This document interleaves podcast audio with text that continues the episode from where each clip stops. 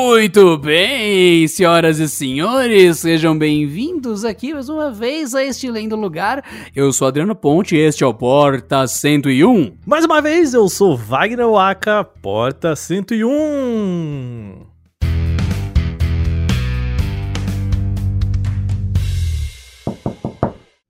E hoje nós temos muita coisa para falar para vocês, coisas boas como sempre nesse podcast semanal.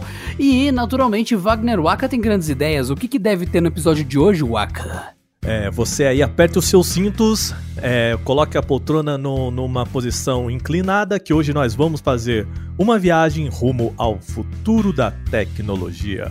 Então, Waka, vamos rumo ao futuro? Contagem regressiva. 5, 4, 3, two, one.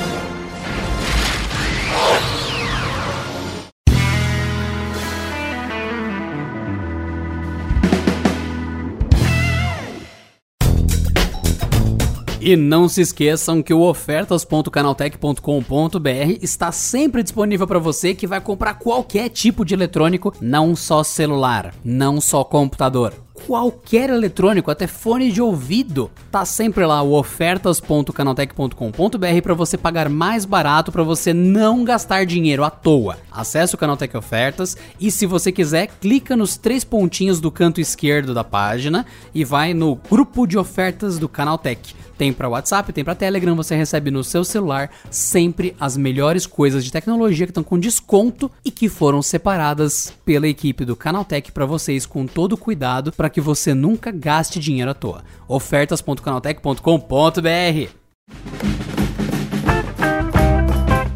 muito bem, senhoras e senhores, estamos então a bordo do nosso DeLorean e Waka, o que a futurologia wakástica de Wakanda nos oferece. Muito bem, é o seguinte, no, no último programa a gente falou sobre como esse cenário de isolamento, Covid e tudo mais é, mudou também o, como as empresas e produtores de conteúdo estão aí na internet. E agora a gente quer conversar sobre. E aí, depois que passar tudo isso, né? A gente, se tudo der certo, e né, esperamos que dê certo, todo mundo esteja vivo ainda, é, a gente. O que, que vai ficar, né? O que, que dessa tecnologia vai sobreviver ao fim da pandemia? Pandemia acaba, o que que fica, né? Que, que a gente vai ver aí? O que sobra da pandemia, né? Porque a parte sobra? que vai acabar é a parte ruim. Mas se é. tiver qualquer coisa boa, por exemplo, vamos fingir que todos nós agora, passados a pandemia, chegamos na paz mundial. Isso tem que ficar, por favor. Poxa, meu sonho, meu sonho. É assim, né? Há pessoas especialistas aí, filósofos dizendo que a pior coisa que a gente pode, que pode acontecer com a gente é a gente voltar ao mesmo lugar, né? Não sei. Enfim, Nossa, fica aí. Oh, mas vai ter um esforço necessário, hein? Porque alguma coisinha ou outra mudou, mas voltar pro mesmo lugar é, é, é complicado. Pois é, a gente sonhou aí com o reset, né, da, da, do mundo aí, vem cometa. Aí o cometa chegou, gente, é a nossa chance, né? Oh, você lá. acredita que tinha uma galera falando que a, a pandemia era o segundo round do planeta Terra tentando se livrar dos humanos. É o caraca. Que... É, mas pesado. tudo bem. Eu, eu, acho que a gente tem que derrotar o planeta Terra, mas também sou errado falar isso. Enfim. É.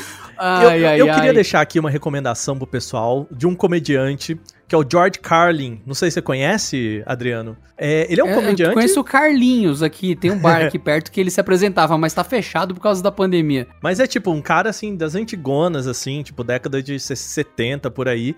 Eu acho, 70, 80, que ele tem um, um stand-up dele que se chama The Earth is Okay, né? A Terra tá de boa, a Terra tá ok que ele fala assim, ó gente, você, todo mundo aí falando, não, precisamos salvar a Terra, e aí ele fala, então, deixa eu contar um negócio pra vocês, a Terra tá ok, o problema é com a gente, e aí ele solta todo o stand-up dele que é maravilhoso, então fica a dica, tem no YouTube aí, The Earth is okay, né, a Terra tá joia. É, a Terra tá joia, é a gente que tá uh, andando em cima dela, tipo, e aí, opa, opa, cuidado aqui, cuidado aqui.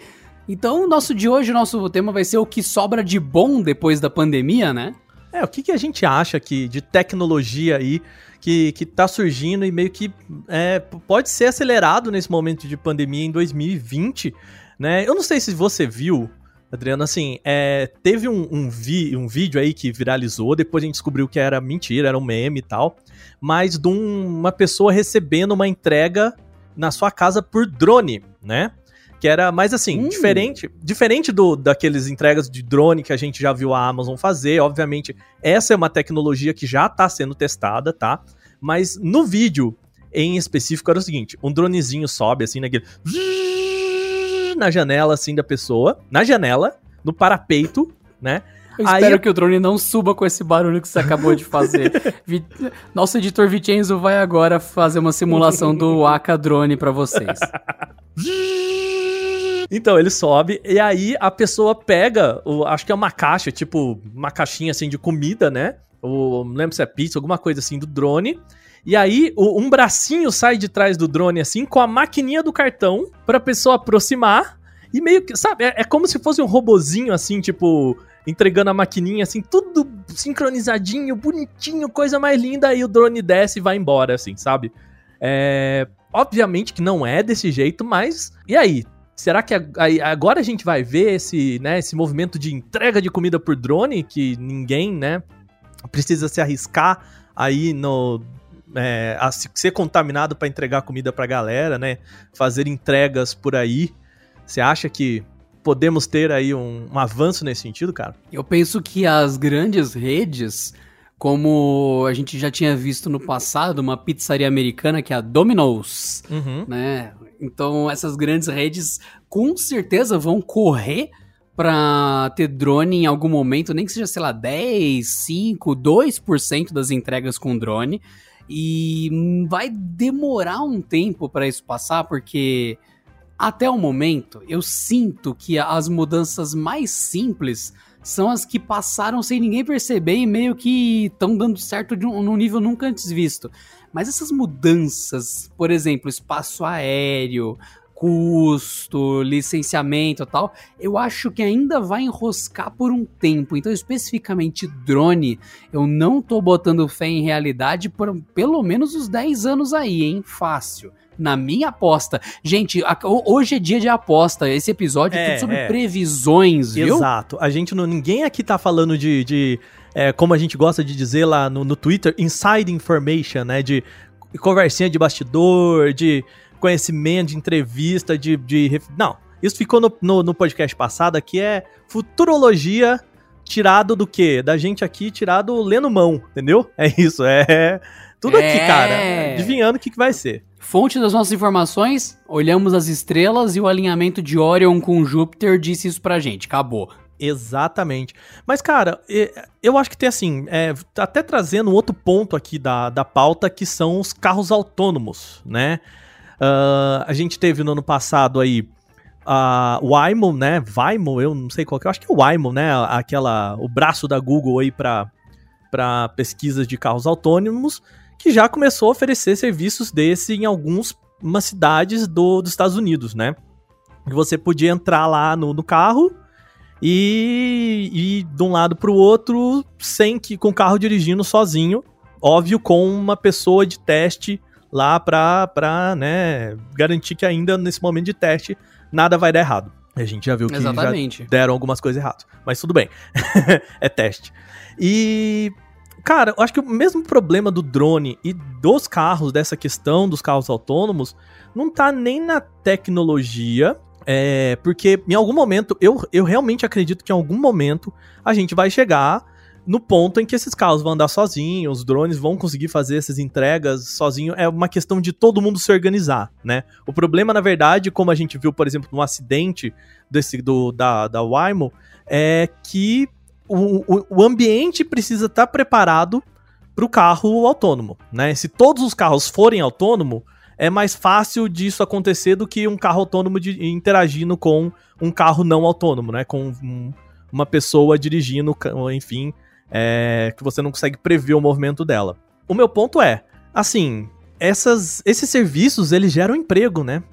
Esse é um problema, né, cara? É, a partir do momento que a gente acaba com é, colaboradores de Rap, de iFood, de Uber, 99, Cabify, que hoje tá segurando a renda de um monte de gente em diferentes níveis. E aí, pra onde essa galera vai, né, cara? Essa é aquela parte difícil, né, das inovações em geral. Igual o pessoal costuma usar muito de exemplo, há o que 200 anos atrás tinha um emprego que era o cara que saía acendendo os postes da cidade à noite, né? Que para quem não sabe, os postes não eram elétricos desde sempre, então 200, 300 anos atrás tinha pessoas que saíam acendendo isso e tudo mais. Inclusive, no filme da Mary Poppins de 2019, tem isso no último filme da Mary Poppins, que esse cara é o Lume, né? O Lume. Uhum. Ou então os lumes passavam na cidade acendendo os postes. E não era tão um trabalho manual, manual. Os postes com iluminação a gás, alguém tinha que ir, virar o gás e acender o gás coisa assim.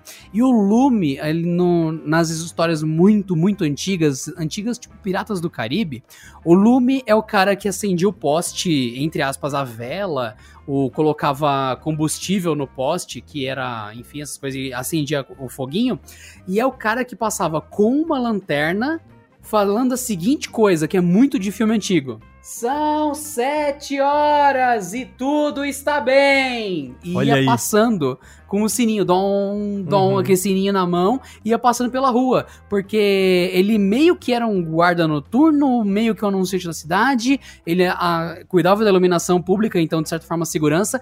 Esta profissão foi obliterada do planeta Terra. Não existem mais lumes, não existe mais o lume, essa pessoa que fazia isso. E é complicado prever qualquer movimento de qualquer profissão, porque do nada as profissões desaparecem do mesmo jeito que motorista de Uber não era uma profissão que existia no mundo há 15 anos atrás. É uhum. difícil, né, Waka? Nossa. É difícil porque, assim, cara, é, até existe já, por exemplo, acho que um, um, exemplo mais recente que a gente pode dar nesse sentido que, que a gente tá vivendo já, né? Tá vendo acontecer. Uh, é o cobrador de ônibus, né? Uh, o cobrador de ônibus, ele ainda é uma função que a tecnologia já, de certa forma, consegue suprir, né? Tanto quando é, você tem os cartões de registro, né? A maioria dos usuários usa um cartão ali de encostar e tudo mais, né? O bilhete único. E o, algumas pessoas ainda é, precisam pagar, mas isso pode ser feito, por exemplo, com o motorista, né? É, mas ainda existe a figura do cobrador porque é um emprego, né, cara? Assim, não, você não pode simplesmente acabar com o um emprego que, que supre uma parcela da população muito grande, assim, do dia pra noite, né? Não é exatamente Sim. assim. A gente sabe Sim. que na história já tivemos uh, momentos em que isso aconteceu, é, vídeo a Revolução Industrial aí, e que gerou muito problema, né? E agora existem sindicatos, existem outros meios para é, gerenciar essa transição. Né? O problema eu acho que não é nem a tecnologia e nem a manutenção do emprego, mas como que a gente faz essa transição, né? É, especificamente pegando pelo exemplo do, do cobrador, é muito claro que tudo é passageiro nessa vida, menos o cobrador e o motorista. É, é, até o Você cobrador é passageiro. achou que ia passar ileso, né? É, achou pois que ia é. passar ileso essa, né? pois é. Mas assim, existe uma discussão agora, até o nosso querido Bill Gates levantou já essa bola muitas vezes nos Estados Unidos, que é uh, o sistema de... É, do salário, não é o salário mínimo, né? Mas é o, o a segurança para que uma pessoa receba para não, se, por exemplo, se, se ela parar de, de trabalhar nisso aí, ela recebe pelo menos um mínimo do Estado, né? Um, um salário é, que todo mundo vai receber. Eu não chamo de salário mínimo, porque aqui no Brasil a gente entende que para você receber um salário mínimo você tem que estar empregado, né? Mas assim, até uma pessoa que está desempregada, ela recebe um, um, uma renda mínima, né?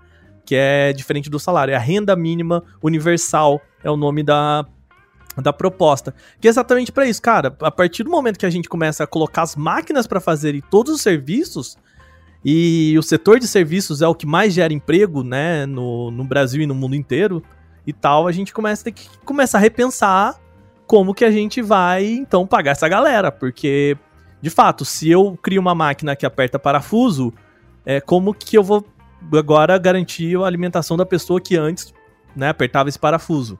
Essa é a discussão que tá na mesa aí.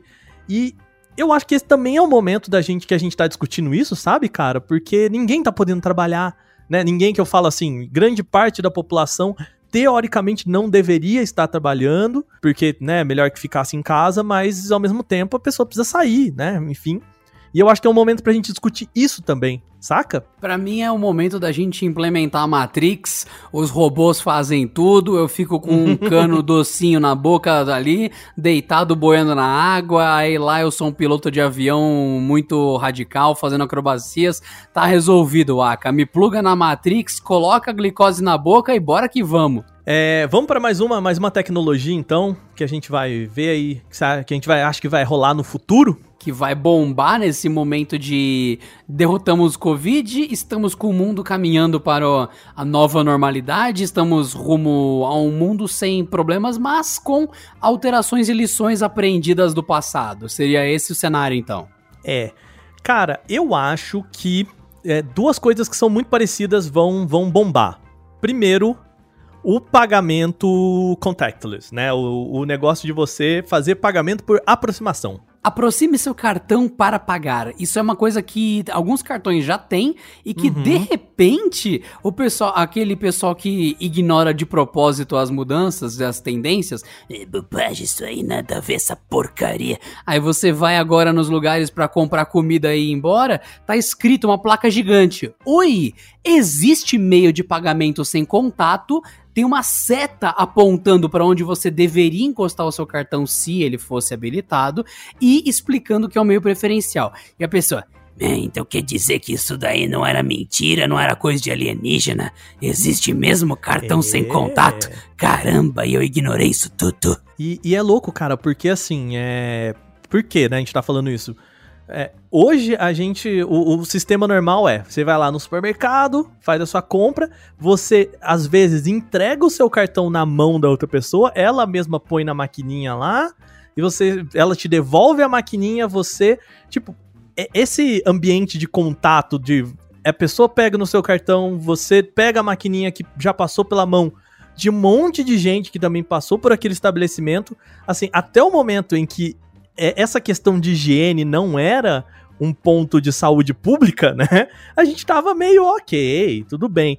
E meio que, cara, fazer pagamento por aproximação é uma questão de saúde pública, né? é uma questão de segurança também que segurança, o pessoal ignora. Claro. Porque, sim, o pessoal fala, ei, eu vou pegar meu personagem de novo, que é o Tobias, né? Hum. Esse meu cartão paga por aproximação. Quer dizer que é só me aproximar que vão roubar o meu dinheiro e. Não, cara, é justamente o contrário. Quando você passa, esfrega o cartão em alguma coisa e digita sua senha no teclado numérico, você tem vários, vários motivos para alguém conseguir pegar a tua senha, tanto com a máquina ser sacana e tudo mais, quanto pelo simples fato de eu olhar, você digitar a tua senha. Então, não, é muito mais seguro você usar uma pulseira, e isso que eu tô falando não é loucura não. Quem tá em dúvida, coloca pulseira de pagamento, que vocês vão descobrir uhum. que existem dezenas e dezenas de soluções em festivais, shows, é, parques de diversão, que a pulseira que você tá usando ela quem faz a liberação do pagamento. Então é um negócio que é como se tivesse uma nota de 100 reais enrolada e presa no teu pulso e você encosta essa nota de 100 reais onde você quer pagar alguma coisa.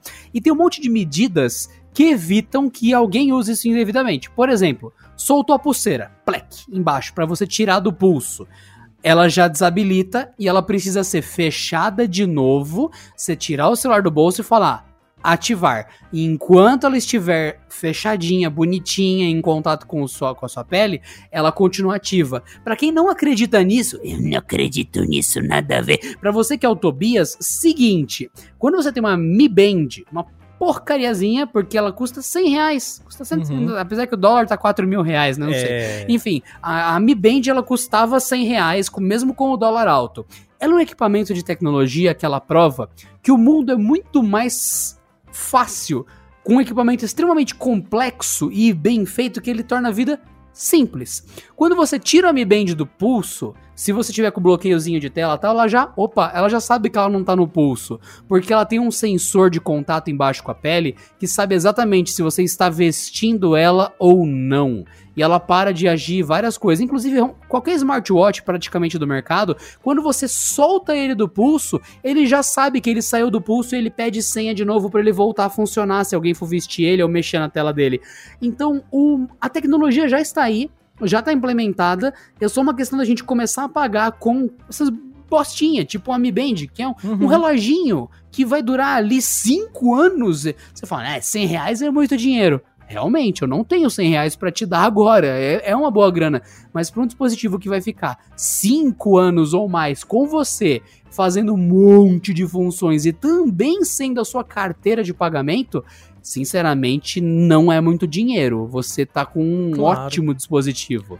Mas mesmo se a gente tirar um pouco dessas coisas assim, é, da Mi Band e, e colocá-la meio que para essa função, e a gente adicionar outras coisas, por exemplo, ela não tem só o seu cartão de crédito, como também funciona como seu bilhete único, ou pode funcionar como seu RG, por exemplo. É o né? meu sonho. Imagina, você toma uma blitz, policial te para, ele encosta na tua Mi Band, ele olha, ah, sua carteira de habilitação tá em dia, pode seguir. Meu, que maravilha, né? Waka. Meu, é. Imagina o passaporte assim, nossa, você não fica com aquele cagaço de olhar, bater a mão no bolso o tempo inteiro com medo de perder o seu passaporte e não conseguir voltar para casa?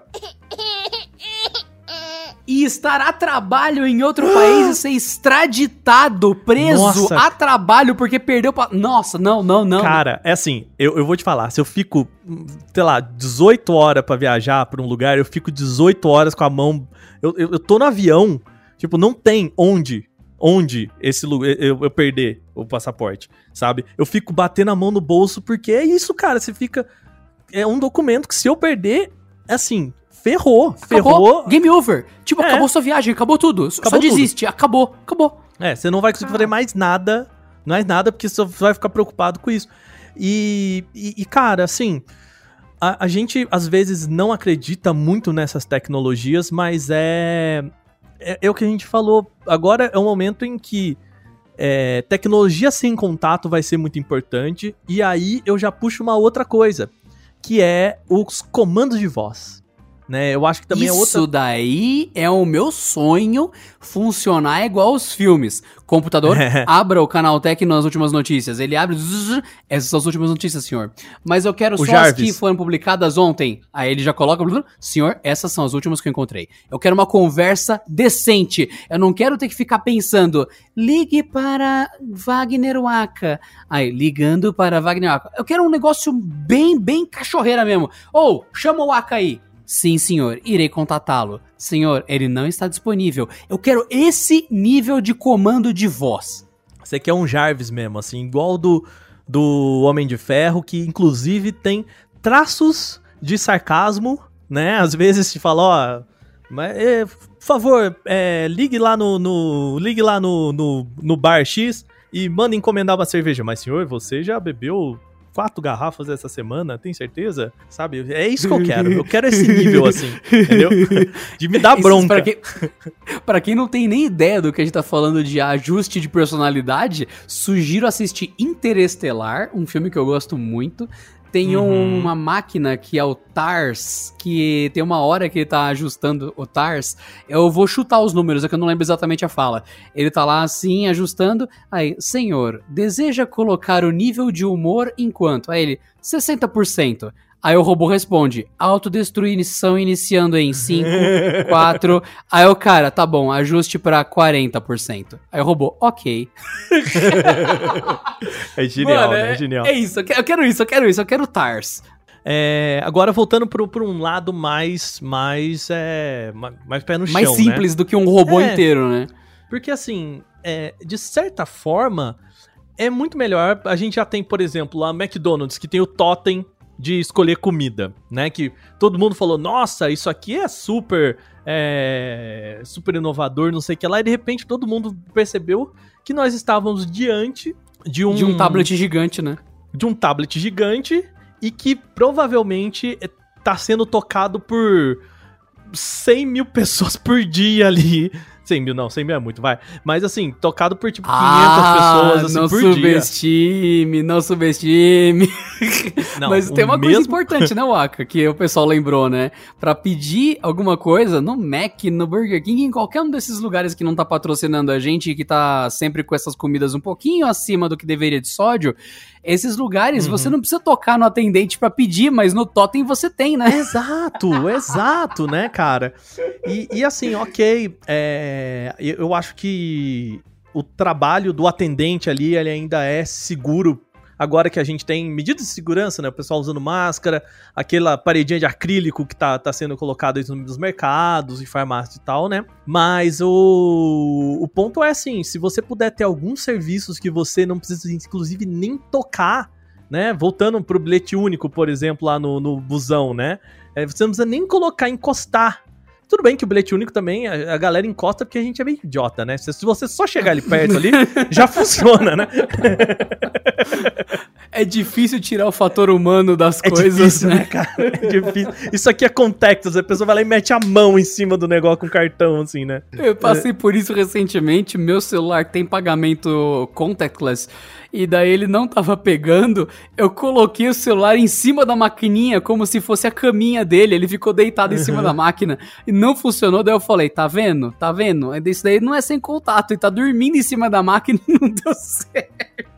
Não, você é burro, cara, que loucura. Como você é burro. É, amigo. Ai, caramba.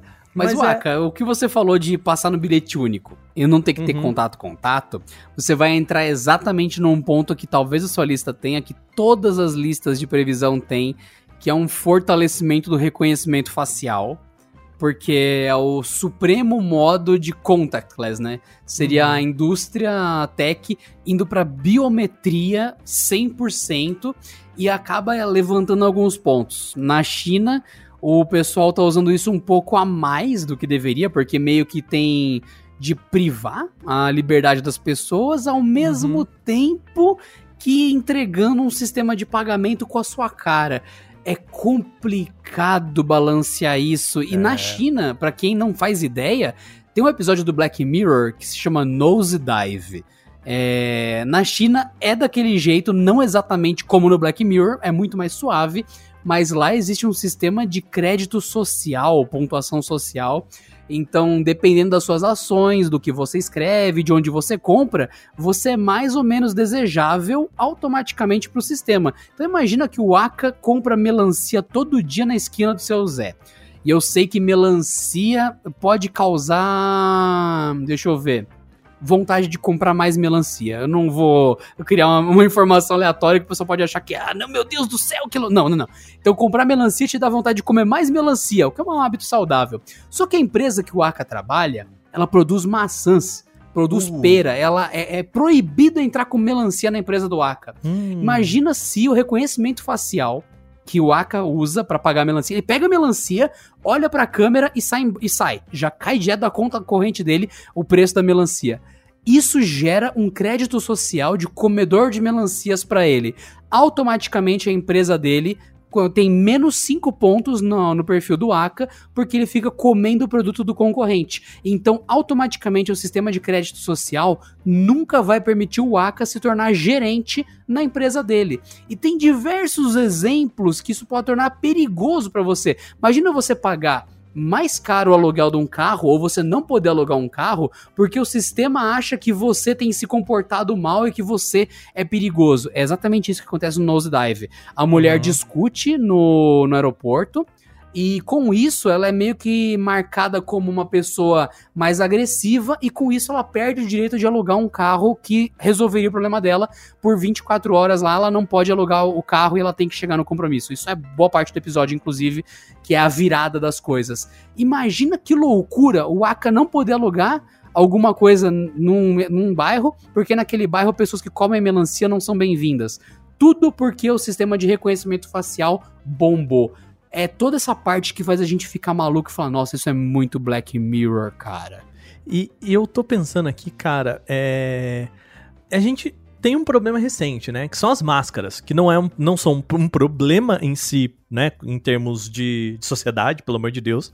Né? Eu tô Inclusive- adorando essas máscaras, viu? Eu tô adorando demais, porque segundo a Constituição nossa, do Brasil, outros países muda, é, nós temos garantida a liberdade de expressão, sendo vedado o anonimato. Ou seja, você pode se expressar livremente e qualquer um que disser o contrário e conta, você não tá cometendo nenhum crime, qualquer pessoa que estiver falando o contrário tá censurando você e tá cometendo um crime, porque a liberdade de expressão é liberdade de expressão.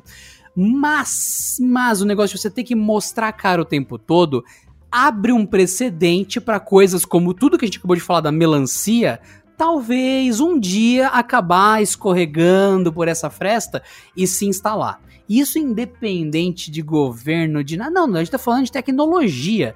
Então dá esse medinho de tipo, poxa, imagina um sistema de pagamento facial, de reconhecimento facial, eu não posso cobrir a cara porque é vedado o anonimato.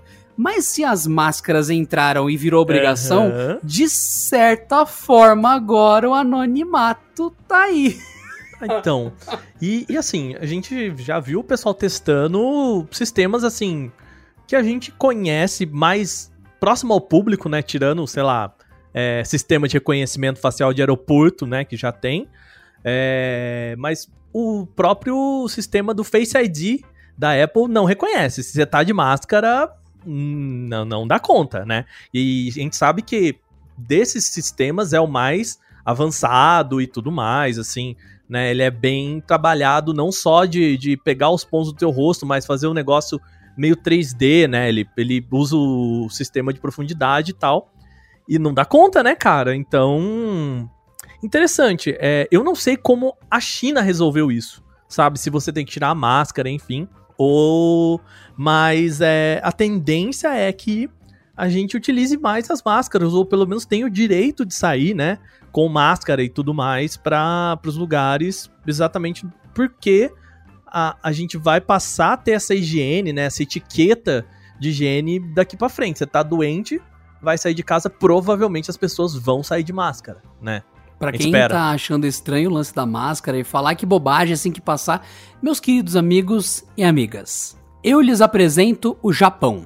Um país que há décadas, muito antes de qualquer pandemia, de nada e tudo mais, as pessoas culturalmente usam máscaras por causa do pólen, que tem a época da. Do, do florescimento, da, da primavera, que as plantas do Japão jogam muito, muito, muito, muito pólen. Lá que é, é cafuncho, funcho, cuncho, cafun, acho que é cafuncho, enfim. Tem um nome específico em português para esse pólen absurdo no ar, que é um nível muito alto e tem gente que fica muito mal de alergia. Então lá sempre é comum ter gente com máscara saudável para não pegar a inalação do pólen e não ter uma crise alérgica violenta. E é dia a dia, é normal. E quem tá doente, para não passar para os outros, também coloca máscara. Quem tem não sei o que respiratório também pode colocar. Então já é cultura há muitos e muitos anos.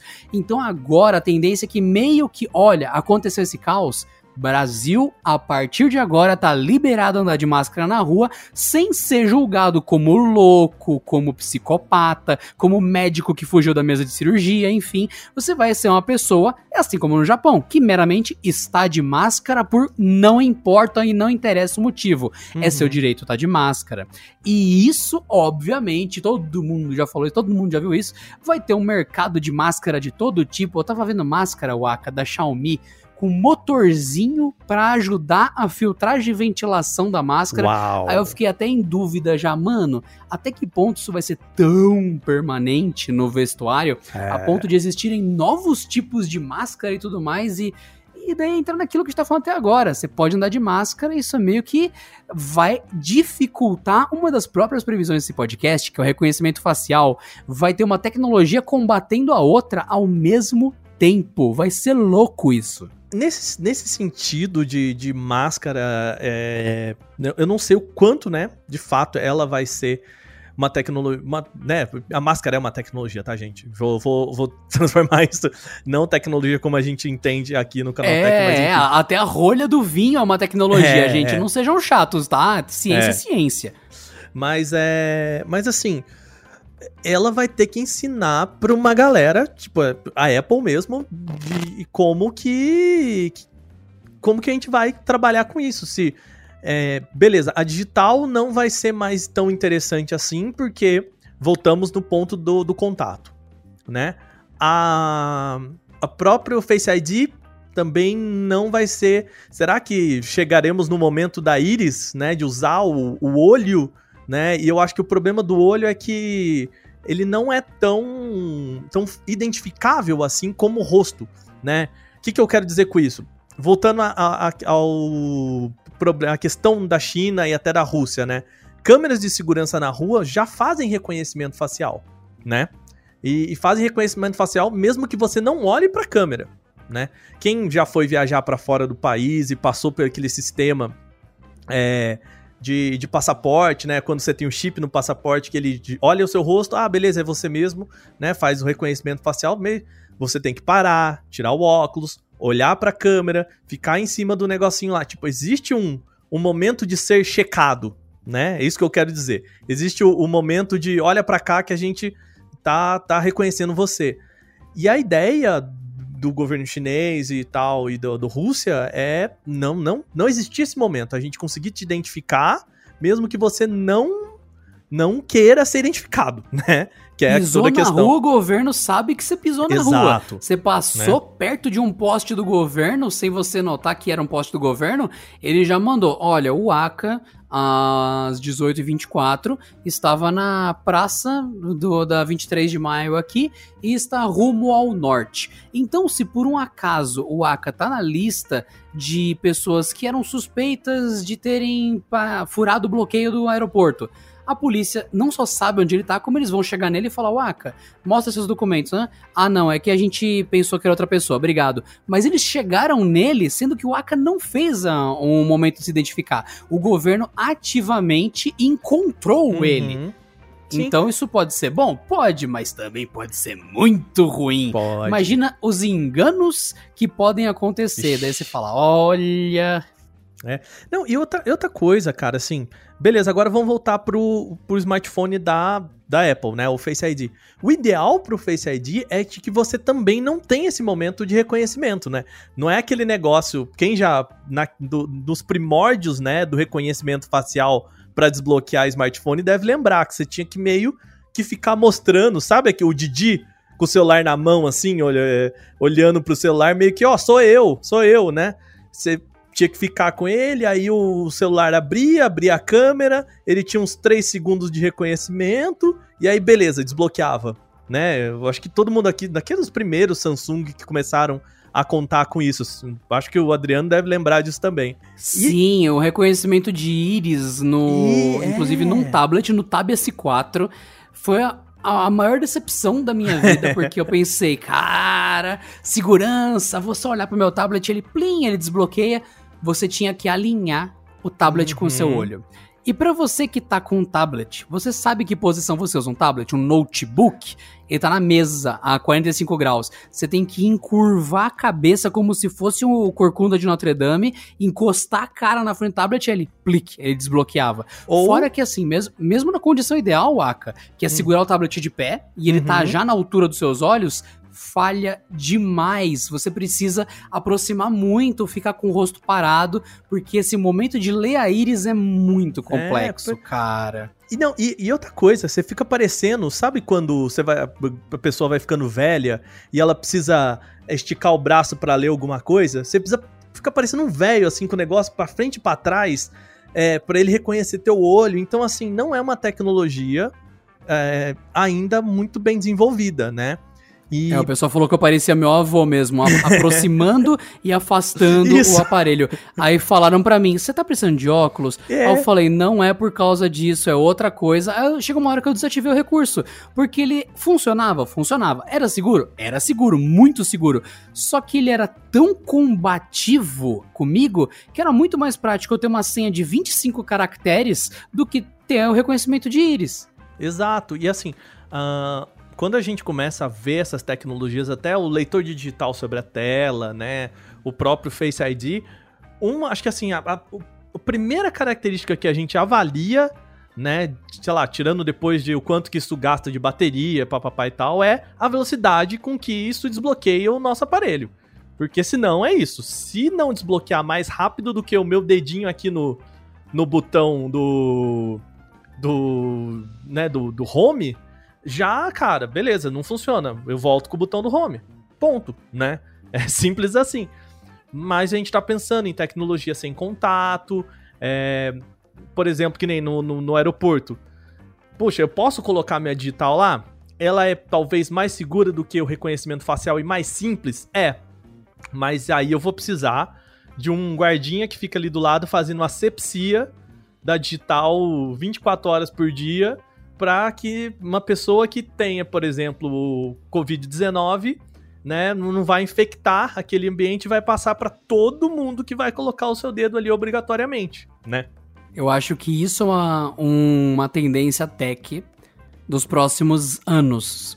Uma coisa que o Aka falou e que eu não vejo ninguém ninguém soltando, que seria justamente o agente de fiscalização sanitária em todos os lugares, o agente tech sanitário. Eu fui no supermercado, tinha uma fila para entrar e tinha um cara do mercado que tava com um termômetro de distância Uhum. na mão, medindo em todo mundo e liberando a entrada. E agora o Aka falou um cara que fica limpando o, a digital do aeroporto. Em outro mercado tinha um cara que passava álcool em gel na mão de todas as pessoas que entravam.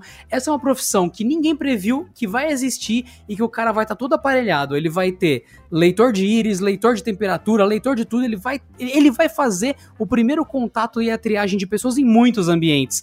Aí é uma profissão Aka surgindo, toda equipada de equipamentos tech que ninguém esperava. o segurança sanitário, né? É o pode ser, mas cara, ou por exemplo, uma outra tecnologia que sabe aquele sisteminha que tem em loja de conveniência, mercado e tal, que ele apita quando você tenta é, roubar alguma coisa com um sensor, sabe? Que é aquelas duas torres assim que fica bem na porta do lugar. Nada impede, por exemplo, de que a gente tenha um sistema desse que, por exemplo, reconheça calor, né? É, e, e já, por exemplo, se alguém vai entrar e já tá com febre, o negócio apita, e aí vem o segurança, como acontece, por exemplo. Vem É, o segurança numa voadora, te derruba no chão. Você imagina, você imagina agora? Não, isso é o que o Aka falou, uma coisa sabe? super sé- É, o Lindomar, o O Sub-Zero brasileiro. Imagina só que terrível. Todo tipo de coisas que acontecem com o corpo humano. Gente, é, febre é uma coisa normal, é uma resposta imune a alguma coisa que aconteceu com você. Até uma comida que não caiu muito bem pode te dar um pouco de febre.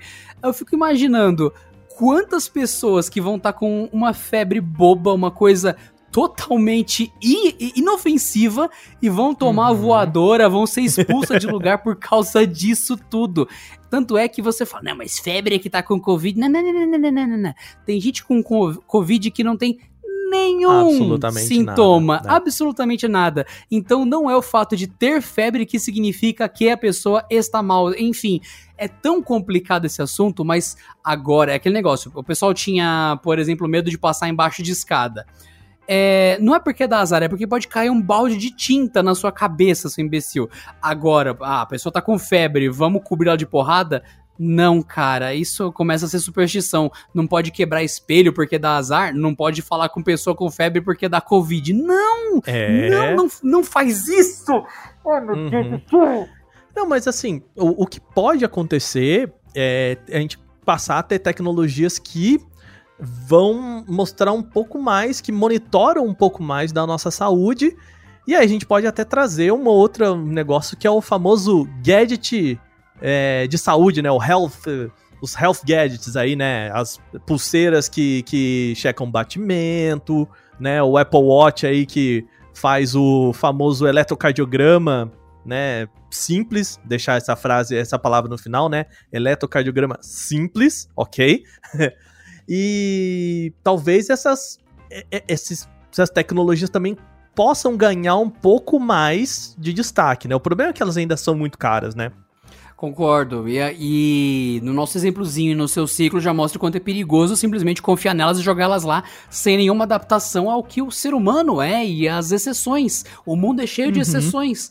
Então, até, por exemplo, Paralimpíadas é sempre uma discussão muito grande. Quem que pode competir na mesma categoria? Quem não tem a perna inteira, quem não tem até o joelho, quem não tem o pé. Você fala, co- como classificar? Porque existem vários tipos de acessibilidade, gente. Não é todo mundo que usa cadeira de rodas. É quem tem algum tipo de mobilidade específica para cadeira de rodas. Outras pessoas usam outros tipos de materiais de acessibilidade. E simplesmente jogar tudo no- na tecnologia e falar, gente, boa sorte a partir daqui, isso aqui pode, isso não pode. Você cria uma sociedade não funcional.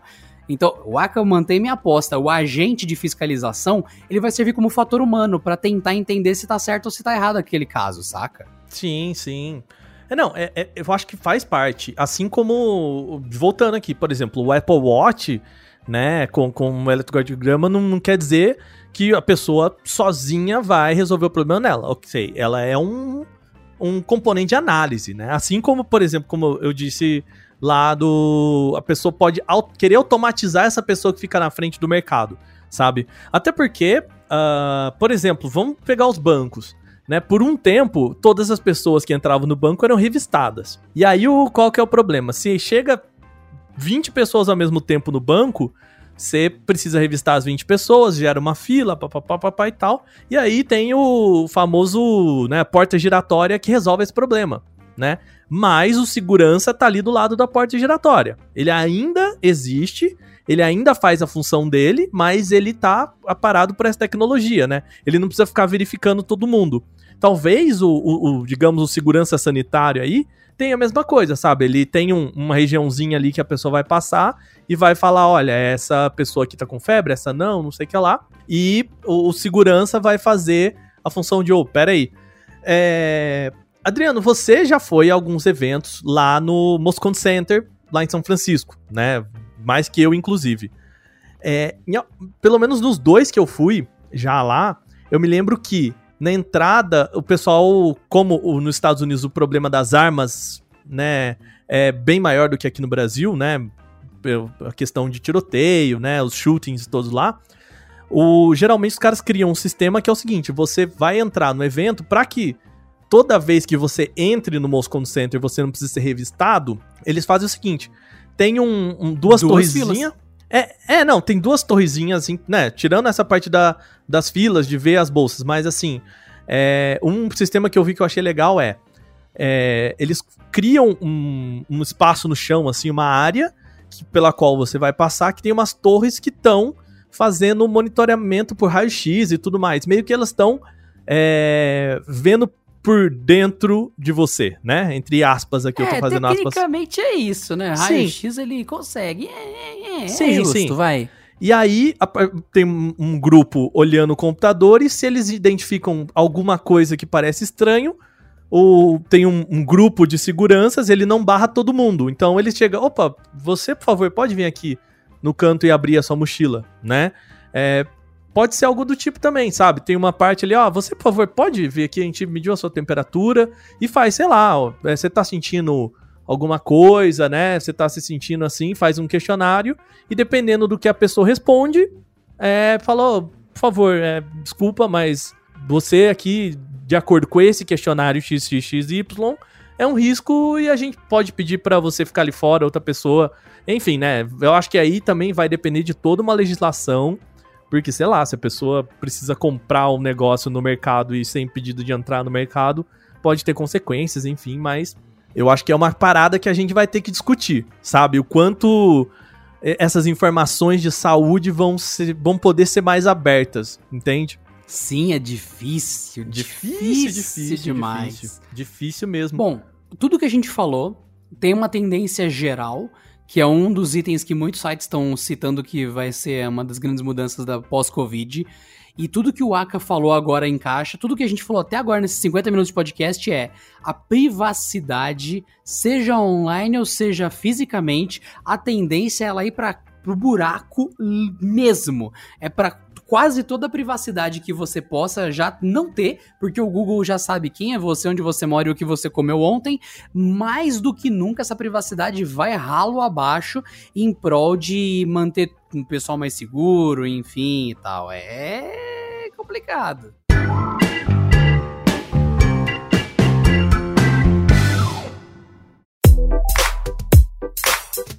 Existe, Adriano, um, né, se não me engano, acho que essa teoria do John Nash, né, aquele o famoso matemático, e que é a, aquela ideia de que nem sempre a soma das partes é igual ao todo, certo? O que, que eu quero dizer com isso? Vamos supor que, se eu, voltando à questão do, dos carros autônomos, né?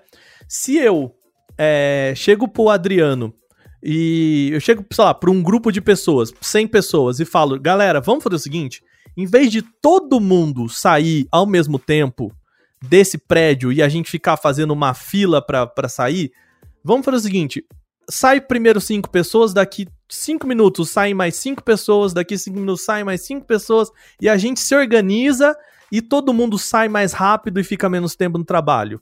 É, para sair do trabalho. Vai ser mais organizado, beleza? O que, que isso quer dizer?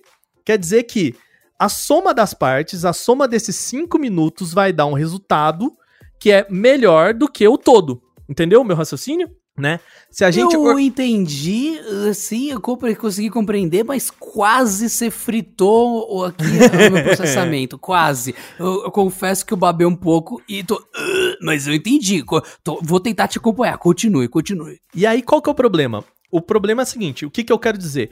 Que a organização das partes, né, a soma dessas partes, ela pode gerar um benefício que é maior do que o todo, né? Voltando de novo, se, se organizar todo mundo de sair em 5 minutos, todo mundo vai ser melhor beneficiado do que se todo mundo resolvesse simplesmente sair, certo? O, a gente hum. falou no, no, no, acho que no penúltimo podcast, a questão do Waze, né?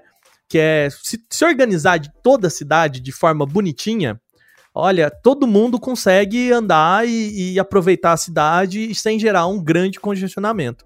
Qual que é o problema dessa teoria? O problema dessa teoria é que ela só vale para o todo, né? Então, em relação à privacidade, cara, se a gente tivesse a informação de todo mundo que tá doente, de todo mundo que tá é, indo para lá e para cá, de todo mundo que tem uma demanda X por saúde, por esporte, por. Se a gente tivesse informação de todo mundo e gerenciasse essa informação de um modo inteligente, o benefício seria incrível, assim, né? Porque é isso, a gente saberia, por exemplo, é, o quanto de hospital a gente precisa fazer ou não, é, o quanto de, de academia que precisa, qual que é a demanda de vários serviços e todo mundo pode ter um emprego, enfim, tal, sem né, criar bolhas no mercado, por exemplo. O problema é que se uma pessoa, uma pessoa foge disso, né? Voltando à questão do carro autônomo, se todos os carros autônomos estão lá seguindo e um maluco resolve vir a 100 por hora e meter no meio de todos eles, acabou com todo o sistema, né? Esse é que é o problema. E a tendência do... é sempre isso acontecer. É. Porque é, é aquela. É, é, eu não lembro o nome da, da teoria, da lei do experimento que rege isso. Que eu, eu tô criando um nome agora, tá, gente? Não é isso. Que é a. A teoria do mais esperto. E a do mais esperto é justamente o quê? O primeiro que fugir do sistema, ele vai conseguir beneficiar a si próprio de forma egoísta. Então o egoísta leva mais. Então você vê simulações, várias simulações, onde a, as pessoas têm que cuidar do próprio lote e podem pegar livremente quantos legumes quiserem, contanto que o outro também consiga pegar. E daí o primeiro, o primeiro simulado, a primeira pessoa que descobre que ela pode pegar muito mais, tipo 12, 13, 14 vezes a quantidade de comida que ela realmente precisaria mas ela ainda assim deixou um pouquinho para trás para cumprir as regras e não sair do esquema, ela acaba se beneficiando sozinha, porque ela sabotou a horta para 100, 200, 400 pessoas.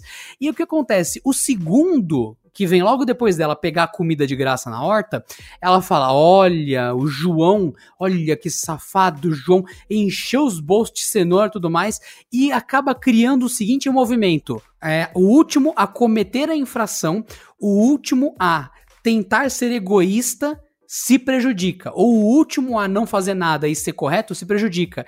Então, é a mesma teoria de que o pessoal usa em, em há muitos e muitos e muitos anos para você conseguir confissões de bandos quando captura uma quadrilha que estava roubando um banco, você oferece para o primeiro que entregar os companheiros menos anos de prisão. Você prendeu 10 pessoas e você fala, olha, vocês estavam ali no o assalto ao trem pagador, para quem, olha só, hein? o trem Vixe. tava passando com, é, então, tá, o trem tava passando com 15 milhões de dólares, 10 pessoas roubaram o trem, mas só que depois de seis meses todos eles foram presos. Ninguém sabe onde tá o dinheiro. Aí chega no primeiro dos 10 e fala: "Se você me disser quem, o que os outros nove fizeram e quem tá com o dinheiro, eu alivio cinco anos da sua pena. Quando você solta essa aposta no grupo, fica aquele negócio. São só 10 pessoas. Quando as nove tiverem feito as denúncias, a última pessoa ela não tem nenhum benefício, porque todas as informações já foram dadas, todas as outras pessoas já ganharam menos 5, menos 10 anos de prisão, e o último, literalmente, ele ficou por último. Ele não vai ter nenhum benefício, ele foi acusado por nove pessoas, e ele não vai ter benefício se ele fizer alguma denúncia contra os outros da companhia do trem pagador ali.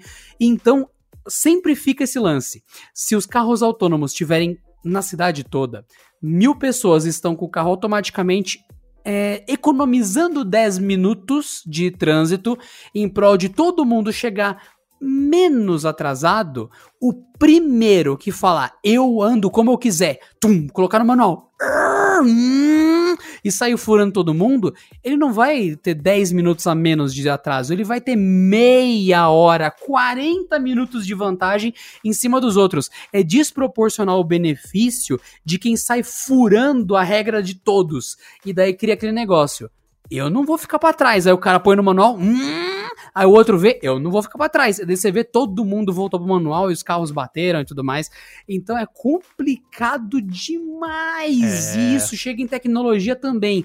Você tem uma solução legal, você tem um, uma capacidade tecnológica muito boa de melhorar a cidade, só que todos têm que concordar e ponto. E se você forçar todo mundo a concordar, você chega em outro problema, que é o governo Coreia do Norte. E eu, isso é eu, é terrível.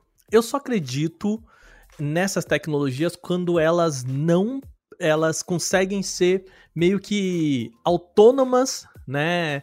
É, e elas não precisam exatamente de uma certa intromissão humana sabe? Então, por exemplo, o Waze. O Waze não precisa exatamente que as pessoas elas é, mexam os pauzinhos dele, saca? Pra que Correto, pra... é mais um reforço positivo. Se você usar o Waze, você se beneficia e o Waze automaticamente cria uma, um colchão de benefícios para outras pessoas. Se você não usar o Waze, o problema é seu e você uhum. também não se prejudica, tampouco se beneficia. Então é muito mais você reforçar positivamente algo bom, que no caso seria a pessoa usar o Waze, é um exemplo, tá? O Waze, enfim, tem outras alternativas. Mas é mais um reforço, você ganha um biscoito por ter tirado o lixo da calçada do que você perder um biscoito se você não tirar o lixo. É muito mais. Não, se você não fizer nada, tudo continua igual. Se você fizer algo, você recebe um bônus. Se beneficia, exatamente. É, vamos, vamos ver o que, que a gente consegue em termos de. É, em termos de, de nossos dados em relação a isso, né? Uh, voltando um pouquinho no podcast que a gente falou no, é, na semana passada que é a questão de como as redes sociais vão pensar o negócio da publicidade, né? Se uh, nesse momento o, o, a grana de publicidade está caindo, os nossos dados também estão perdendo um pouco de valor.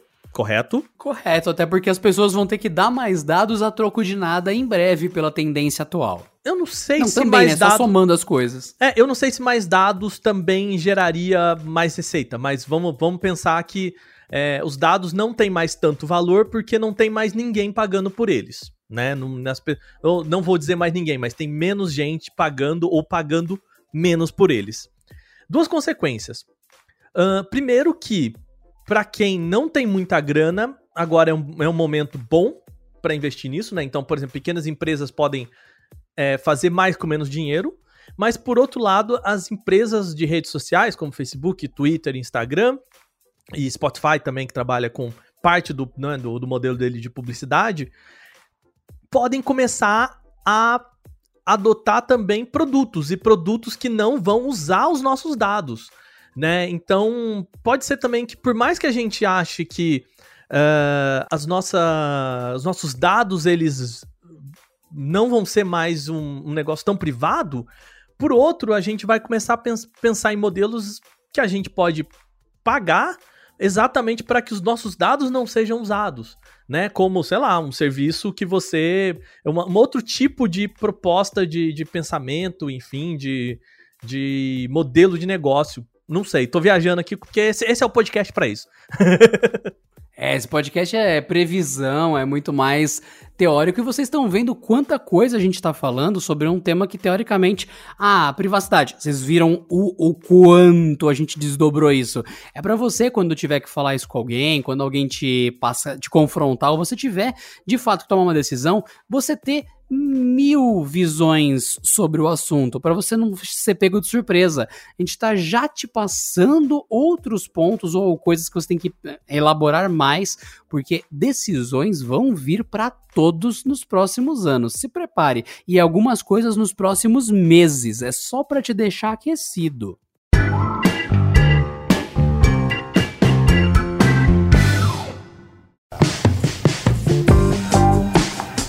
Adriano, eu quero te fazer uma pergunta, cara.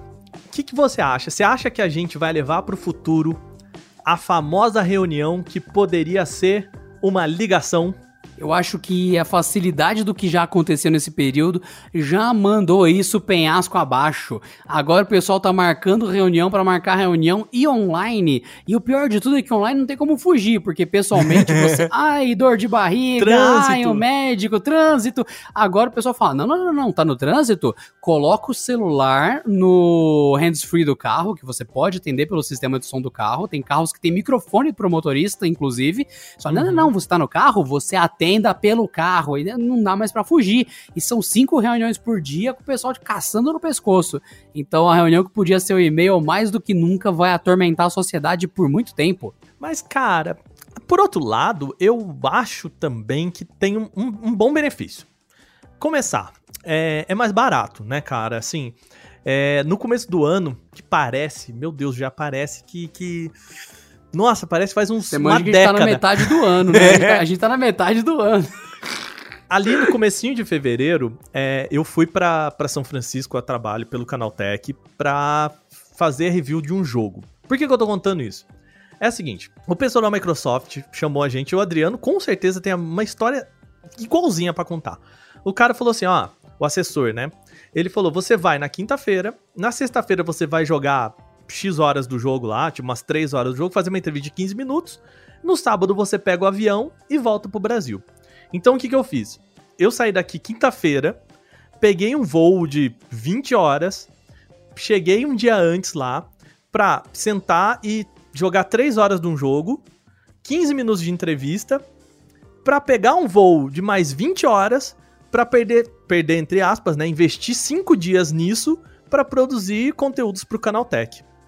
E aí eu te pergunto. É gostoso, né? É legal chegar é... com a bunda quadrada em casa, é... com o sono desarranjado, e você fala, cara, eu tive que cruzar do vários países e quando eles marcam voo assim, você vai parar no, no canto sul dos Estados Unidos para pegar uma conexão de voo para ir pro canto norte dos Estados Unidos. Você fala, passei por uns cinco perdi aeroportos. Voo, perdi voo. Nossa senhora! E é. é justamente isso. Você tá chegando na quarta, você tem um trabalho na quinta para você voltar na quinta noite pro Brasil mais 20 horas. O pessoal, é. nossa, você viaja demais. Ai, que tra... Ai, Deus, quem me dera, Deus me dera um trabalho fácil desse. Aí você vira e fala, nossa, mas tem que ser muito otário para não ter empatia pela vida dos outros, né? trabalho é trabalho, meu amigo. Se você tiver que trabalhar e viajar, tenha certeza, é trabalho. Tu não vai aproveitar é. as coisas. E além do mais, quando você vai a trabalho, você, você, tá, você, tá, você é um ferrado aqui no Brasil. Você, tá, você é um ferrado. Uhum. Você não tem grana pra pagar os boletos. Tá de... Sim, principalmente agora. Você é um ferrado. Você não tem grana pra pagar boleto, tá devendo até na esquina. Quando você viaja para os Estados Unidos, você continua sendo um ferrado. E você fala, nossa, eu queria comer um hambúrguer. Ah, custa só 10 dólares, que são tipo 700 reais. E você, ah, é verdade, eu continuo sendo um bosta aqui. Eu só tô em outro né? país. Aí você lembra que está a trabalho. Não é uma viagem para as Bahamas com tudo pago. Tem coisa para fazer, tem muito trabalho e você continua duro, seu bobinho. É, e tem um. Eu, eu gravei um podcast com com o, o Theo Azevedo, que era editor de, do UOL Jogos, e aí ele falou uma frase que, que eu acho maravilhosa, que ele fala que o, o jornalista é a pessoa mais fodida nos lugares mais chiques. É isso mesmo. É você isso vê mesmo. todo mundo naquele. Você vê que vai, vai ter um lançamento, vai ter um jogo que o Aka É. vai cobrir. Ele vai entrar no salão Audi com Ferrari pendurada no teto, com Volkswagens de diamante girando, porque o jogo é sobre carros. Uhum. Mas só que você vai ver, tá todo mundo em volta, com vestido de noite que custa 50 mil dólares, tá o pessoal tomando champanhe de 10 mil dólares, e o Aka com a roupa normal dele, que ele comprou aqui né, no Brasil, lá, limpo, naturalmente, mas assim, olhando e fala... O que, que eu tô Meu fazendo lugar não aqui? é aqui. E aí, cara, voltando até ne- nessa, nessa viagem, né? Eu lembro que quando rolê, rolou isso aí, né? Eu tô conversando com a minha esposa, pô, vou viajar, papapá, fazer isso, contando. Porque assim, cara, tem, tem os momentos legais de, poxa, legal, você conhece outro país, papapá e tal. Tem os seus pequenos momentos. Né, que é divertido também, claro, né? Mas é, é cansativo. E aí ela vira pra mim assim, mas, mas é, você não pode fazer isso por, por reunião, por telefone? Cara não pode te mandar o jogo? E aí, na época, eu lembro eu falando assim pra ela, né? Até contei essa história no, no outro podcast. Eu virei pra ela e falei assim: não, calma, calma, não. Eu vou lá, vou conversar com o cara, né? Tete a tete, é outra coisa. Vou lá, os 15 caras vão. minutos, É. né? Pô, 15 minutos. 15 minutos, vou preparar, vou tirar uma foto, né? Não, não minha com o cara, mas vou, vou preparar uma foto do cara pra matéria. Vai estar lá os equipamentos, tudo bonitinho, né? Vão me colocar, vai ser bem melhor. E aí, hoje, Adriano, eu não sei se eu tenho essa mesma resposta, cara. Sabe? Você ia falar, manda o jogo aí, enfia o dinheiro É. da passagem em, em algum lugar aí e me deixa em paz. Não, hoje, cara, é, na gravação desse podcast saiu a- o relatório fiscal da Sony, né? Do, Ixi. do ano fiscal. E aí, uma das primeiras coisas, eu falei, puta, vou ver como é que tá o setor de cinema dos caras, né? Porque, poxa, filme tudo atrasado, não tá dando pra gravar, os cinemas estão fechados e tudo mais. E aí tem uma parte no relatório dos caras que é: a gente ganhou dinheiro no, no, no momento de Covid-19. Eu- Aí eu travei, falei, como assim? Eles viram que no trimestre, e lá tá escrito assim, o impacto da Covid-19 em vários setores, games e papapá e tal. Videogame eu já sabia que tinha crescido, porque o pessoal tá jogando mais, ok. Mas cinema, cinema e TV, né? Eram as duas coisas. Eu fiquei, caramba, como assim, né? E aí eu fui ver o relatório, por que que os caras viram, fecharam no azul? Não é porque vendeu mais, é porque os caras simplesmente pararam de gastar pra mandar é, coisa pra cinema, pra fazer campanha de marketing, pra... Gente! A grana do negócio é isso, cara. Pra, pro cara me mandar pros Estados Unidos pra jogar um jogo, ficar lá, cara, a pessoa deve ter gasto aí comigo pelo menos uns 5 mil dólares por aí. Vai. É, então, é, é uma grana complicada. Então, cara, assim, e não foi só eu, assim, foram dois dias de. Pelo menos comigo, eu lembro que da América Latina tinha mais, se não me engano, umas quatro pessoas. E eu sabia que eu era, eu acho que era tipo, no total era 20 pessoas de fora que iam pra lá com tudo pago, hotel e tudo mais, pela Microsoft. Por uma campanha só de uma área da Microsoft. Então, assim, cara, tudo bem, ok. Os caras criaram um ambientezinho lá, né? Você também já foi em lançamento. é- Tem a experiência de você ir lá e. Né, você já conheceu, por exemplo, lá o escritório da Samsung, né? A sede da Samsung. Ok. E a maior dificuldade minha sempre é tentar trazer pro público justamente esse lado. O pessoal fala, nossa, por exemplo, se você entrar agora, você que tá ouvindo esse podcast, entrar no YouTube e colocar Galaxy S20 Canaltech, vocês vão ver um vídeo que eu tô em São Francisco e eu tô mostrando o bondinho passando e tal. Aí o pessoal vem me falar, ah, no- isso é muito pouca gente, tipo, um a cada 100, ah, um a cada 200 amigos meus que falam uma bobagem dessa. Nossa, mas você também é um imbecil. Você ficou filmando o bondinho de São Francisco em vez de filmar o aparelho no começo. Eu- meu amigo, eu fui pra maldito São Francisco, pro cacete de São Francisco. Eu estava lá e a- o lançamento foi lá. A Samsung, sei lá o que, ela alugou um prédio no topo de São Francisco com vista pra Alcatraz, justamente porque era pra dar zoom com o celular até Alcatraz, enfim, esse tipo de coisa. Uhum. Então faz parte do contexto de tudo. E daí você coloca, a matéria tem o quê? 10 minutos. eu mostrando o bondinho tem 10 segundos. E ainda assim, tem gente que não entende. Então você fala, cara, é complicado você tentar mostrar a experiência que é e tudo mais, e o contexto de tudo. O pessoal, é, você faz isso, não faz sentido, só faz o produto. Se a pessoa fazer o produto, só abrir a câmera, ó, oh, tá na minha mão, fechou. Eu faço em casa. Eu falo uhum. para eles mandarem por frete internacional e ele, eu faço no estúdio do Canaltech. Eu cozinhei por 20 horas num avião. Você vai ver São Francisco e vai calar essa boca. E vai dar like. Puta merda. Mas, mas é isso. Mas assim, cara, eu voltei, claro, é, eu entreguei três textos sobre esse jogo, a entrevista, o hands-on, umas coisas e tal. Mas assim, essa experiência em si eu não consegui contar nesse texto, sabe? E eu fico pensando, poxa, se o cara tivesse me mandado é, isso pra cá, eu, todos esses cinco dias eu poderia ficar esses cinco dias com o jogo, ter mais tempo, né? Ou fazer mesmo... mais imagens, mais matérias, talvez até aproveitado melhor Sim. e ter dado uma, uma, um, um, release inicial muito mais rico e com muito mais espaço para o jogo do que o que te fizeram correr. Porque uma coisa que o pessoal esquece que quando te catapultam para São Francisco, você levou dois dias para chegar lá por causa de fuso horário, por causa de avião, por causa do dia do evento, tudo mais e tal. Você gravou tem uma pressão absurda em cima de você para soltar esse material o mais rápido possível e você ainda tá a dois dias de viagem do, do escritório mais próximo de, da, sua, da sua base, da sua empresa. E é então 20 você dias, fazer 20 horas no avião que você não Sim, faz nada, offline. né, Offline offline, mesmo que você queira, não, não rola. E daí você vai ter que fazer o um negócio, entre aspas, correndo num tempo muito corrido, que poderia ser muito mais bem aproveitado, recebendo o item aqui e tendo, em vez de duas horas, ter 20 horas para produzir esse material essa, eu acho que essa. A gente tem passado nesses, nesses últimos dias aí muitas famosas coletivas virtuais, né? Que é isso, cara? É. Bota a galera num Webex, num Zoom, num Microsoft Teams aí. E uma pessoa faz uma apresentação, que ok, beleza, legal.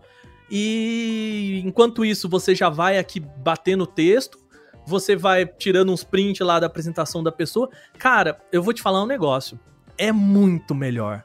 Muito melhor do que a gente ir lá no prédio, e aí tem o trânsito, aí você chega, e até todo mundo chegar, o negócio demora 40 minutos para começar, e aí aquele negócio que ia ser 11 horas da manhã começa meio-dia, aí você termina, tipo, vai sair de lá às duas, você não almoçou ainda, aí você tem que voltar pro escritório para você escrever o negócio. Cara, você faz isso virtual, 11 e meia você já tem metade do teu texto pronto meio-dia o negócio tá publicado, você já tá em casa pra almoçar. Tipo. Fora que a coletiva tá durando metade do tempo, porque as pessoas estão é. falando de forma mais objetiva, não tem que ter todo aquele show, receber as pessoas. Para você que tá ouvindo isso agora, esse momento covidento e tal, é. vai poupar muita gente da seguinte coisa.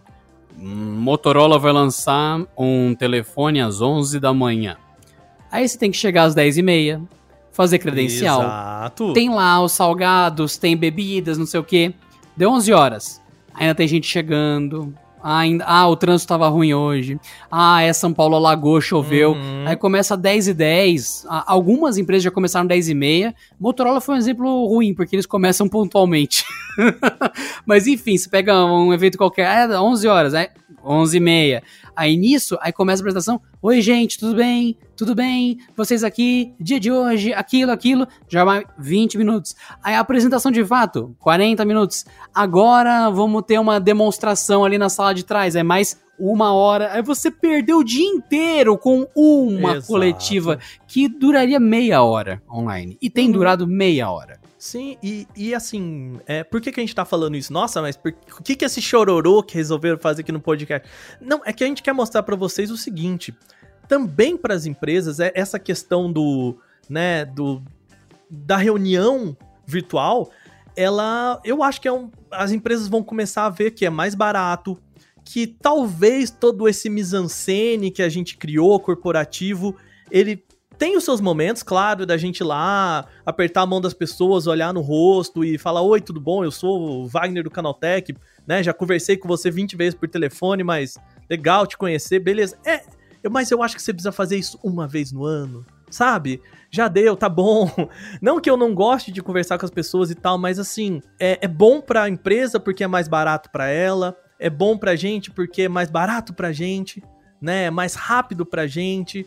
E eu acho que também é mais democrático. Voltando nessa história da, da Microsoft, cara, eu fico muito feliz que eles tenham convidado a mim, ao Canatech, só a gente foi lá do Brasil, né? Fazer esse conteúdo, entregar pessoal aqui, mas assim, pra empresa, cara, se ela fizesse isso, ela poderia chamar mais uma galera, né? Ela poderia mandar isso para mais pessoas e tudo mais. Eu acho que as empresas vão começar a ver que também é bom para elas, sabe? Voltando no negócio da Sony.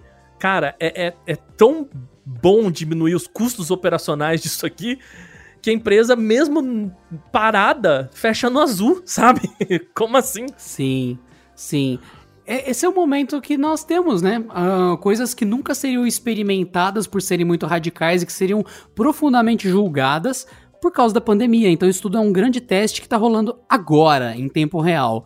E isso faz parte da tecnologia e todo esse trending. E você não imaginou que a gente ia falar também da tecnologia como mercado, de onde saem as notícias, de onde saem as tendências para vocês. Porque a gente tem que cobrir tecnologia, a gente tem que ir nos lugares para descobrir ah, o que está rolando de tech.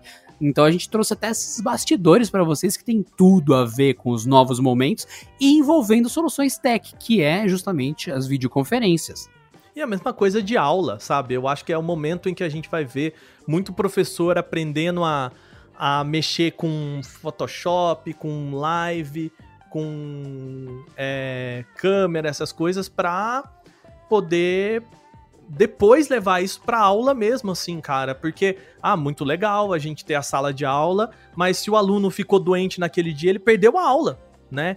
Poxa, mas será que não, não seria muito legal se esse aluno pudesse ver essa aula depois gravada? E é um momento também da um momento do mundo todo levar ainda mais a sério o ensino à distância, que é, é uma coisa muito, muito, muito boa, que já é uma, um grande formador de grandes profissionais há muitos anos e que mais do que nunca se provou que, olha, ensino à distância não só é o futuro, como é bom, é uma coisa legal. Eu é. lembro que há já muito tempo quem faz EAD, que é o ensino à distância, acaba tendo que estudar mais ainda do que o presencial, que no presencial uhum.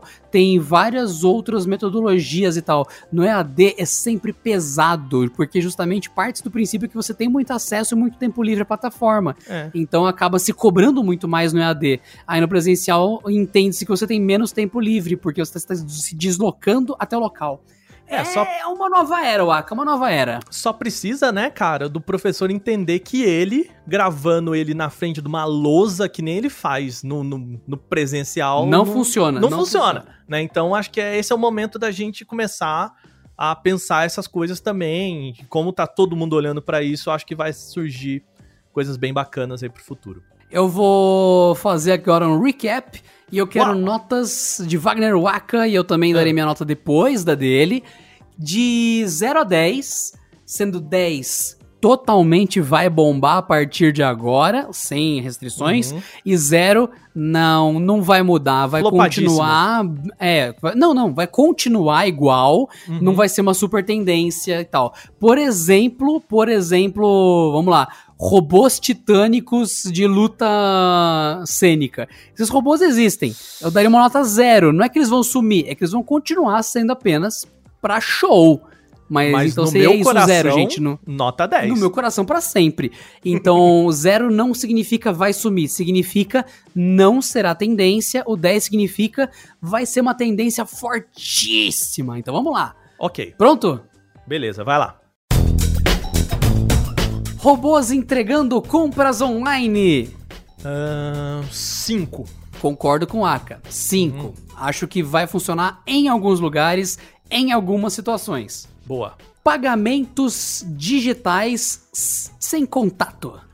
9, um, porque ainda tem a questão de acesso. Mais 9. Eu dou um 10, porque o pessoal já saiu no tapa aqui, os meus colegas, querendo um cartão de uma certa empresa sem contato e era limitado tal. Isso ano passado, sem pandemia nem nada. Para mim, isso vai ficar uma questão quase que de grife. Do tipo, olha, Waka, você viu que o meu cartão é sem contato? e o seu? olha aí. Beleza. Prevejo porrada. Trabalho hum. remoto. Hum, 9 também, porque tem trabalho que não rola, né? Então, e eu acho que ainda tem muito, muito patrão que gosta, sabe? O quem guarda o gado é o olho do dono, sabe? Sim, sim. Dou nota 9 também, igual o Aka, mesma justificativa. E na minha vida, zero. Eu quero fugir do trabalho remoto imediatamente. Tá acabando com a minha Ah. sanidade. Eu sou presencial. Eu quero voltar imediatamente pro escritório. Só pra deixar esse desabafo pra vocês.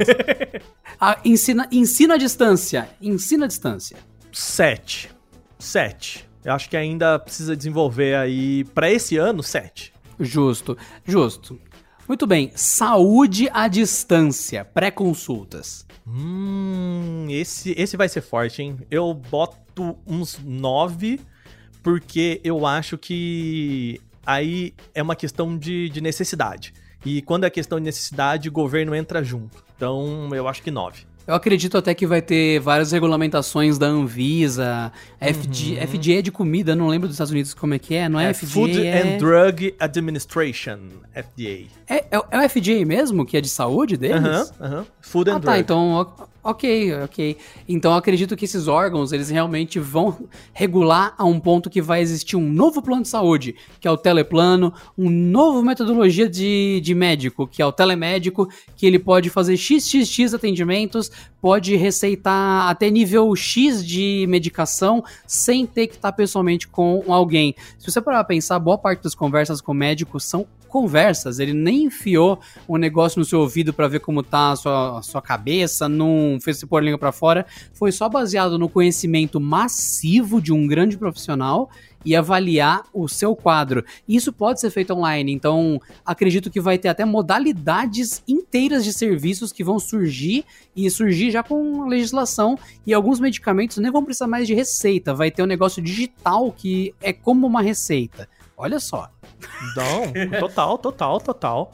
É, eu acho que também, cara, assim, ah, principalmente por causa do, do menino blockchain aí, que, né, tava tão famoso ano passado, eu acho que por, por conta disso a palavra caiu em desuso, mas por conta, né, de blockchain e o quanto a gente consegue garantir a segurança de alguns documentos e tal. É, tipo, cara, se a gente tá falando em blockchain pra, pra burocracias de, de cartório, acho que pra medicação é bem mais simples, sabe? É isso aí. E pra penúltima nota, senhor Wagner Waka, impressora 3D. Ai, cara, eu acho que tem duas coisas, viu? Impressora 3D, eu acho que vai ser flopadaço, cara. Zeraço, zeraço. Porque assim, Zeríssimo. hoje em dia, quem, quem imprime em 3D? Pouquíssimas pessoas. O que, que tem de, de fato de utilidade? Pouquíssimas coisas. É ruim? Nem um pouco. É, entra no YouTube e coloca rato borrachudo. Tem um Total, cara que tem uma tá cara fazendo. de. É, o, o ratão tá fazendo sempre, mano. Sempre, Pra- sempre. Descreve pro pessoal o que, que é o rato borrachudo de 3D, ô Aka. O, o Rato Borrachudo é o seguinte, é, é um cara que ele ficou famoso na, na internet muito tempo atrás, porque ele fez um vídeo de... enfim. E aí ele fala um momento, ele fala, ô Rato Borrachudo aí, meu filho, não sei o que lá, e faz uma voz assim, é um personagem que ele faz. E de uns tempos pra cá, ele começou a, também trabalhar com muita coisa de tecnologia. E impressão 3D, ele tá experimentando, então ele já fez, tipo, customização pra teclado, é, bonequinho, faz muita coisa assim, tipo, ele tá experimentando coisas 3D, então o canal dele tem lá uma, uma playlist interessante sobre isso, assim. E, cara, tem um cara que é o, o criador da, da teoria da cauda longa aí no jornalismo e tudo mais, eu esqueci o nome dele, mas eu lembro que numa Campus Party ele contou a teoria dele de que o futuro é você não vai mais comprar produtos. A ideia do cara é o seguinte, no futuro você vai comprar receitas. E em comprando receitas, você vai fazer tudo na sua casa. Então, por exemplo, você vai ter uma impressora 3D na sua casa, em vez de você comprar uma colher, você compra um molde de uma colher, entendeu? É, tá muito longe disso ainda, mas, bom, é uma teoria interessante se você quiser. A gente pode até pensar num podcast sobre isso, assim. Sim, é um podcast futuro, que eu futuro. vou falar da teoria da cauda cortada e da cauda curta. Da, É. da- da- sabe aqueles cachorros que tem o rabinho curtinho? Então, é tipo isso, a, a minha contra-teoria. Porque eu falaria pra esse cara, beleza, eu vou comprar o molde da colher ao invés de comprar a colher? Ok, por que, que eu continuo comprando livro em vez de comprar as páginas e imprimir em casa? É, exatamente, porque é mais fácil. não, não, não. É Lógico! Então, se, se existir uma impressora 3D boa ao ponto que eu posso imprimir um carro na minha casa, com certeza na indústria automotiva vai ter uma impressora ainda melhor que me imprime o carro 10 vezes melhor do que o da minha casa. Sempre é assim. O equipamento industrial, ele vai fabricar 12 milhões daquela peça. Então, o quem vai investir no equipamento industrial, uma impressora 3D industrial, ela vai ser uma impressora com um custo tão alto, mas que ela vai render tanto que a pessoa, dona da empresa, vai poder comprar uma impressora 3D caríssima que eu nunca vou poder comprar.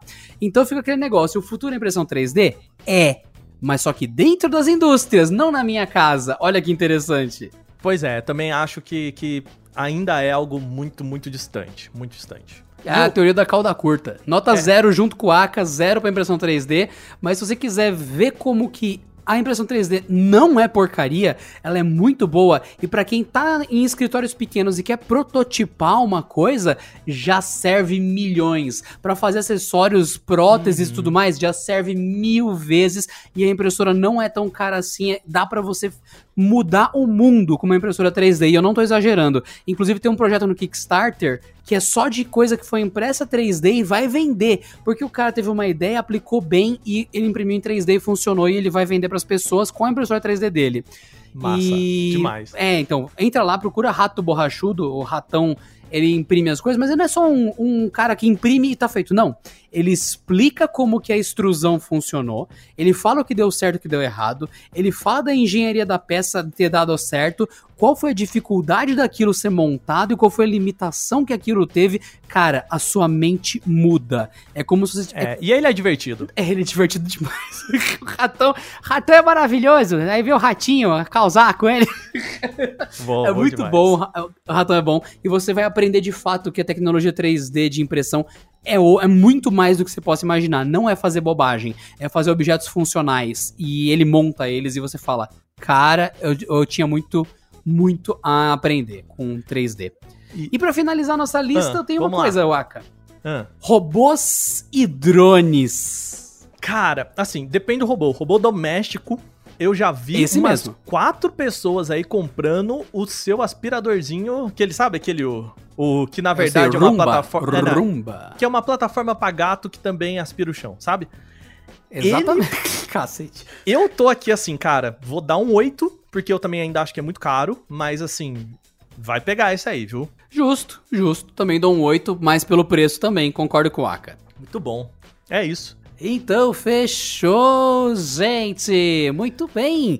Temos então tudo o que poderíamos ter sobre o futuro. Vai acontecer quase tudo. Se não acontecer, vocês podem mandar um e-mail pra gente ou então ir no Instagram do Canal Tech e comentar na última foto sobre o futuro que você quer prever para o amanhã. Este bem, foi o Porta eu... 101 de hoje. O que? O que? O que? O que? O que? O que? Eu vou pedir pra galera ir lá nos comentários do Instagram e mandar o seguinte com a hashtag Manditech. Sabe? Lembra da Mandiná? Manditech, Manditech, justo. Manditech e coloca a sua previsão pro futuro tecnológico aí. Deixa lá pra gente. Justo, muito justo. E é isso aí, gente. O Porta 101 vai ficando por aqui. Não se esqueçam que dá para você acompanhar o Porta 101 de diversas formas. Porta101.com.br é o site. Tem como se assinar também nos seus queridos aplicativos gratuitos de podcast, esse conteúdo gratuito. O Aka, para encontrar você nas redes, é arroba Wagner Waka mesmo? Como é que é? É, Wagner Waka, você pode me encontrar como Wakalves, W-A-K-K Alves, é isso aí. Justo, você me encontra como arroba Adriano Ponte TKD. Se você pesquisar no seu aplicativo de podcasts Adriano Ponte, você também me encontra em outras coisas. E no Aka, você me encontra também lá no Bônus Stage. Só você procurar nos seus aplicativos de podcast. E estamos aqui no Porta 101 semanalmente para vocês. Muito obrigado. Eu sou Adriano Ponte e esse foi o Porta 101. Um beijo. Tchau.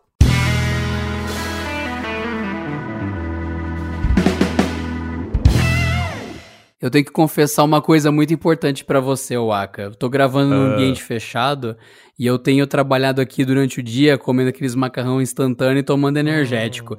Eu saí entre uma gravação e voltei, tá um cheiro muito estranho nesse lugar. Só que como eu tô passando o dia inteiro, eu não tô percebendo. Mas nessa saída para tomar um ar, tá, tá complicado, cara. Tá aquele cheiro de massa curtida de macarrão de dois dias na panela, só que tá com aquele cheiro meio doce no meio por causa do energético, saca? Ai, que delícia. Ai, que delícia, cara.